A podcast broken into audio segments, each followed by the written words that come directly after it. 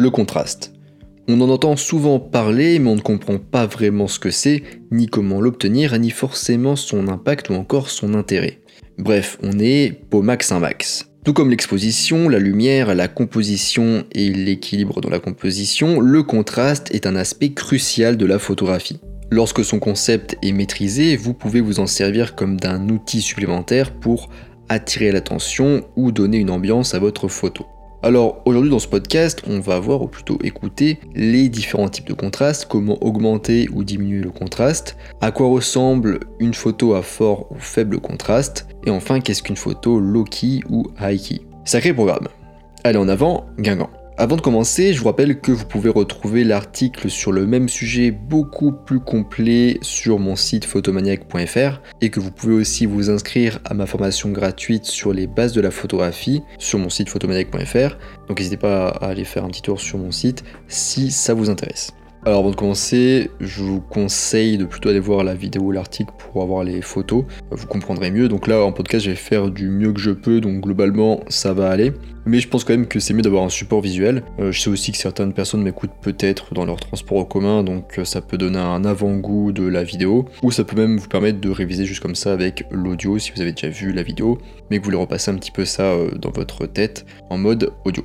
Alors qu'est-ce que le contraste déjà? De manière générale, contraste en français ça veut dire différence. On peut avoir le contraste tonal ou de luminosité, on peut avoir le contraste de couleur, le contraste de texture et le contraste de concept. Le contraste il peut être faible, donc avec une petite différence perçue entre deux éléments, à fort du coup avec une grande différence perçue entre deux éléments. Donc comme je viens de le dire, il existe plusieurs types de contraste, mais habituellement quand on utilise le mot contraste, on parle de contraste de luminosité. Tout simplement car historiquement le contraste de luminosité est une pierre angulaire de la photographie. En effet, à l'aube de la photographie, il n'y avait pas beaucoup de détails ni de couleurs dans les photos. Bref, on n'avait pas grand chose à se mettre sous la dent, enfin plutôt à se mettre sous l'œil. En plus de ça, les photos étaient très granuleuses et donc peu détaillées. Par conséquent, la composition de la photographie était racontée par le contraste de luminosité, donc la juxtaposition d'éléments clairs et foncés. Et dans l'exemple, du coup, je donne la photo, donc l'une des premières photographies où il y a une personne qui apparaît, il me semble.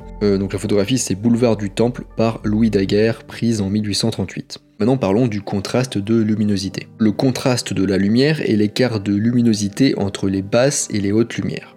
C'est une définition qui vient euh, du livre Les secrets de la photo studio, écrit par Olivier Chauvignat. Donc j'aime bien ce livre pour l'aspect technique de la photographie, c'est assez sympa. Et c'est bien expliqué. Pour entrer dans le concret, je vais vous expliquer ça avec deux photos. Donc je, je connais sur un podcast audio, euh, ça va pas être facile du coup de les voir, enfin, vous n'allez pas pouvoir les voir. Et je vais essayer de vous décrire comme je peux les photos. Donc on a une première photo qui présente uniquement du blanc et du noir. C'est une espèce de silhouette, mais vraiment exagérée, donc la silhouette est vraiment noire, et le ciel derrière est totalement blanc. Donc il n'y a aucune nuance entre les deux. Donc aucune nuance, ça signifie qu'on ne voit pas de divers niveaux de gris qui existent entre le blanc et le noir. Par exemple, on pourrait avoir du gris foncé, du gris un peu moins foncé, du gris clair, un peu plus clair, etc. etc.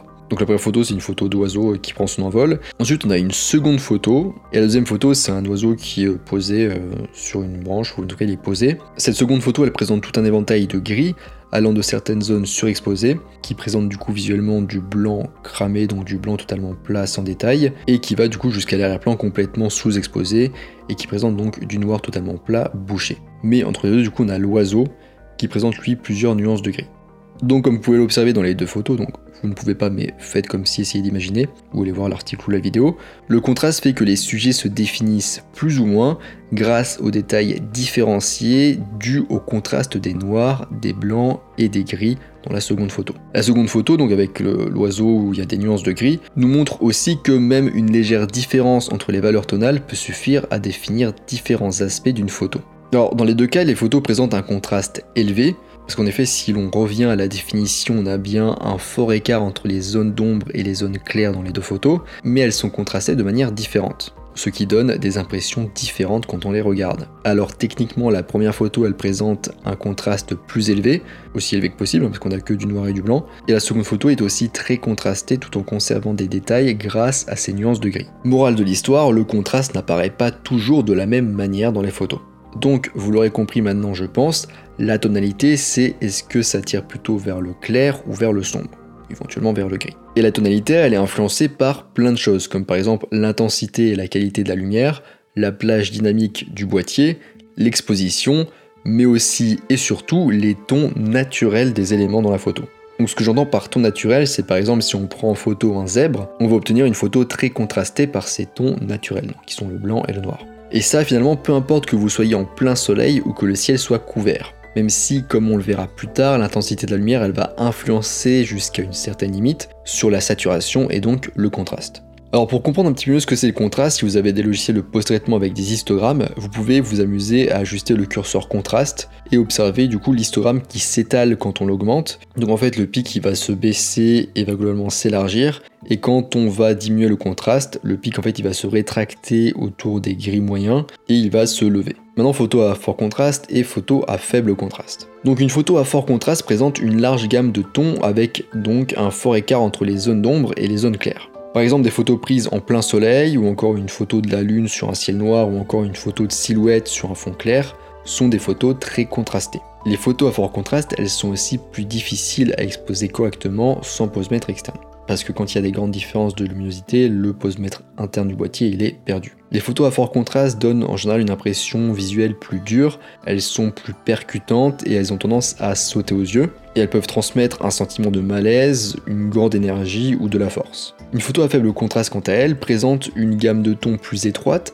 avec un faible écart entre les zones d'ombre et les zones claires. Par exemple, la différence entre le bleu du ciel et celui de l'océan peut être très minime, ou encore les photos prises par un matin brumeux ou les photos de paysages avec de la brume atmosphérique dans la partie la plus éloignée de la photo par exemple, vont donner lieu à des photos assez faiblement contrastées.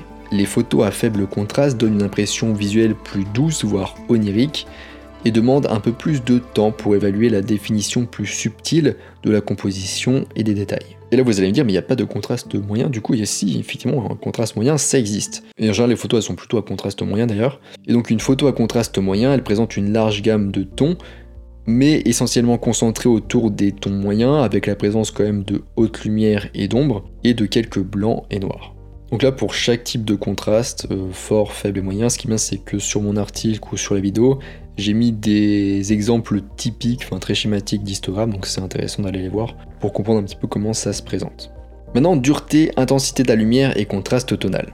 Donc pour la densité, plus l'ombre est dense, plus elle est sombre, et donc plus l'écart entre les zones lumineuses et sombres est important, et donc ainsi le contraste augmente. Parce que l'ombre est plus sombre, donc fait plus de, noir et donc plus de contraste tonal. Du coup, vous en déduisez que moins l'ombre est dense, moins elle est sombre, et donc l'écart entre les zones lumineuses et sombres est moins important, et à la fin le contraste diminue. Alors pour la dureté, plus la lumière est douce, plus la transition ombre-lumière est progressive avec des nuances de gris, ce qui diminue ainsi le contraste.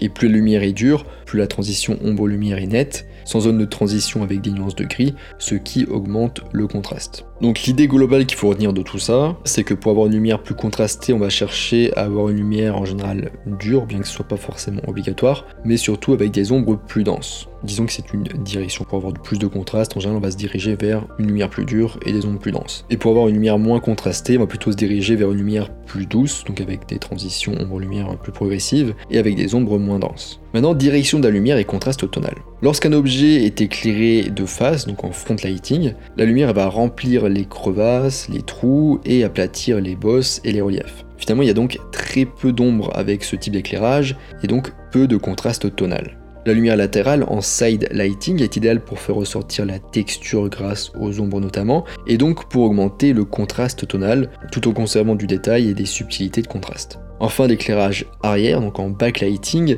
et l'orientation de la lumière qui offre le plus de contraste, si c'est exposé correctement. L'exemple typique des photos très contrastées en backlighting, c'est les photos de silhouette. Maintenant, Aiki ou Loki? Alors une photo Aiki est une photo dont la tonalité prédominante, donc la majorité des tonalités de la photo, se situe dans les valeurs claires. Autrement dit en fait, globalement la photo nous semble visuellement claire. Donc Aiki ça s'écrit H-I-G-H et plus loin Ki, K-E-Y. Et une photo Loki, donc ça s'écrit L-O-W plus loin K-E-Y, est une photo dont la tonalité prédominante, donc la majorité des tonalités de la photo, se situe dans les valeurs sombres. Autrement dit, la photo nous semble visuellement globalement plutôt sombre. Donc je vais pas m'étendre sur le sujet car j'ai déjà fait un podcast et une vidéo à ce sujet que je vous invite à écouter ou à voir. Il y a d'ailleurs un peu plus de détails aussi dans mon article si ça vous intéresse. Maintenant on passe au contraste des couleurs. Parce que oui, pour l'instant, on n'a fait qu'un seul contraste, je voulais le détailler un petit peu. mais là ça va être un peu plus rapide. Donc tout comme il existe un contraste entre les ombres et les lumières, il existe aussi un contraste entre les couleurs. Alors pour rappel, une couleur elle est composée de trois paramètres, la teinte, donc c'est-à-dire sa couleur réelle, hein, rouge, jaune, orange, voilà.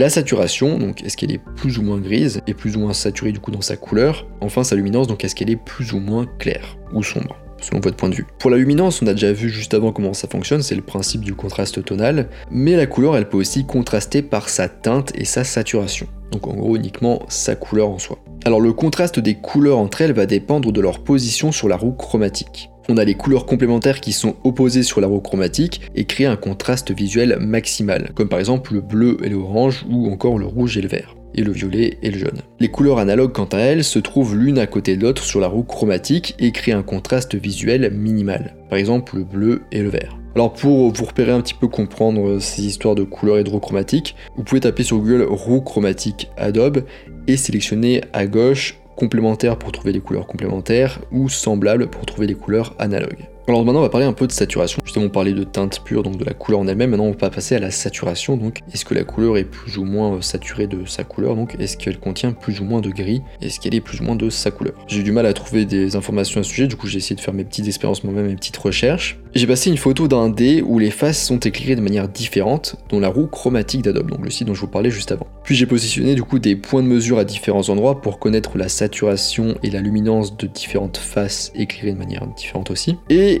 on trouve du coup différentes valeurs. Je vais pas vous les dire là, je vais vous faire la conclusion directe. Et en fait, on observe que jusqu'à un certain point, la luminance elle augmente. Et en fait, on observe que jusqu'à un certain point, plus la luminance augmente, plus la saturation augmente. Mais à partir d'un certain niveau de luminance, plus la luminance augmente, plus la saturation diminue. Donc la relation entre la luminance et la saturation, elle semble suivre une courbe de Gauss si on voulait faire un graphique. Donc une courbe de Gauss, ça commence tout en bas, puis ça monte, puis ça redescend, c'est la même courbe qu'on utilise pour représenter le QI par exemple. Donc en gros, ce qu'il faut dire, c'est que plus on éclaire, plus ça va augmenter le fait que la couleur euh, apparaisse de sa couleur. Par exemple, plus le bleu devient bleu, si on prend un exemple comme ça. Mais si on dépasse une certaine limite, donc au bout d'un moment, en fait, il y a trop de lumière, et là en fait, on va perte de lumière parce qu'elle va être réfléchie et ça va du coup diminuer la saturation que l'on voit, nous que l'on perçoit. donc on va voir par exemple la couleur bleue moins bleue. Maintenant on va passer au contraste conceptuel. Petit et grand, jeune et vieux, artificiel et naturel, riche et pauvre, sain et malade, bref je pourrais continuer comme ça longtemps. C'est des exemples de contraste conceptuel. Ce type de contraste est souvent utilisé pour raconter une histoire grâce à des éléments opposés, et euh, ces photos donc, qui utilisent ce type de contraste, elles ont souvent un effet surprenant, car elles rassemblent des éléments qu'on ne s'attend pas à voir dans une même photo. Et enfin, on a le contraste des textures. Donc ici, on joue sur la différence entre texturé et non texturé, hein, donc euh, entre texturé et lisse finalement. Et d'ailleurs, la profondeur de champ, elle va beaucoup jouer dans le rendu de nos textures. Par exemple, si on prend un mur de pierre de face avec une mise au point correcte, le mur sera globalement net et texturé. Mais si vous prenez ce même mur un petit peu de côté à 45 degrés par exemple, avec une grande ouverture comme f de 8, la zone où la texture sera bien visible sera réduite. Et une bonne partie du mur sera dans le flou et donc sera moins texturé, plus lisse. Alors en général on utilise le contraste de texture de deux manières. Première manière, si votre photo est composée d'éléments texturés, on va utiliser un arrière-plan doux pour faire ressortir ces éléments. Comme par exemple un rocher au milieu de l'eau ou encore un hérisson qui serait pris devant un fond complètement noir sans texture. Et la deuxième manière, c'est au contraire, on peut aussi positionner un élément doux devant un arrière-plan texturé pour faire ressortir le sujet, comme par exemple un humain devant un mur de pierre très texturé. Donc c'est un exemple très classique, c'est pas mal utilisé en photo de portrait en extérieur. Alors petite remarque, la texture elle joue notamment sur l'équilibre visuel d'une photo, donc l'équilibre visuel j'ai fait un article et une vidéo et un podcast à ce sujet, donc n'hésitez pas à aller voir tout ça. Une zone texturelle va attirer plus l'œil, donc elle aura plus de poids visuel, alors qu'une zone lisse non texturée, donc, elle aura moins de poids visuel et elle attirera moins l'œil. Voilà, on arrive à la fin de ce podcast sur le contraste. J'espère que ça vous a plu. Donc comme je vous disais, c'est un sujet où il y a pas mal de choses visuelles à comprendre et à voir. Donc si vous pouvez aller jeter un œil à l'article ou à la vidéo, je vous le conseille, je vous conseille fortement. C'est plus sympa quand même d'avoir des exemples visuels. Je vous rappelle que vous pouvez retrouver l'article du coup plus complet sur le même sujet sur mon site photomaniac.fr et sur mon site vous pouvez aussi retrouver une formation gratuite sur les bases de la photographie, donc n'hésitez pas à aller voir tout ça. Moi je vous laisse ici à votre contraste et je vous dis à bientôt sur les internets mondiaux.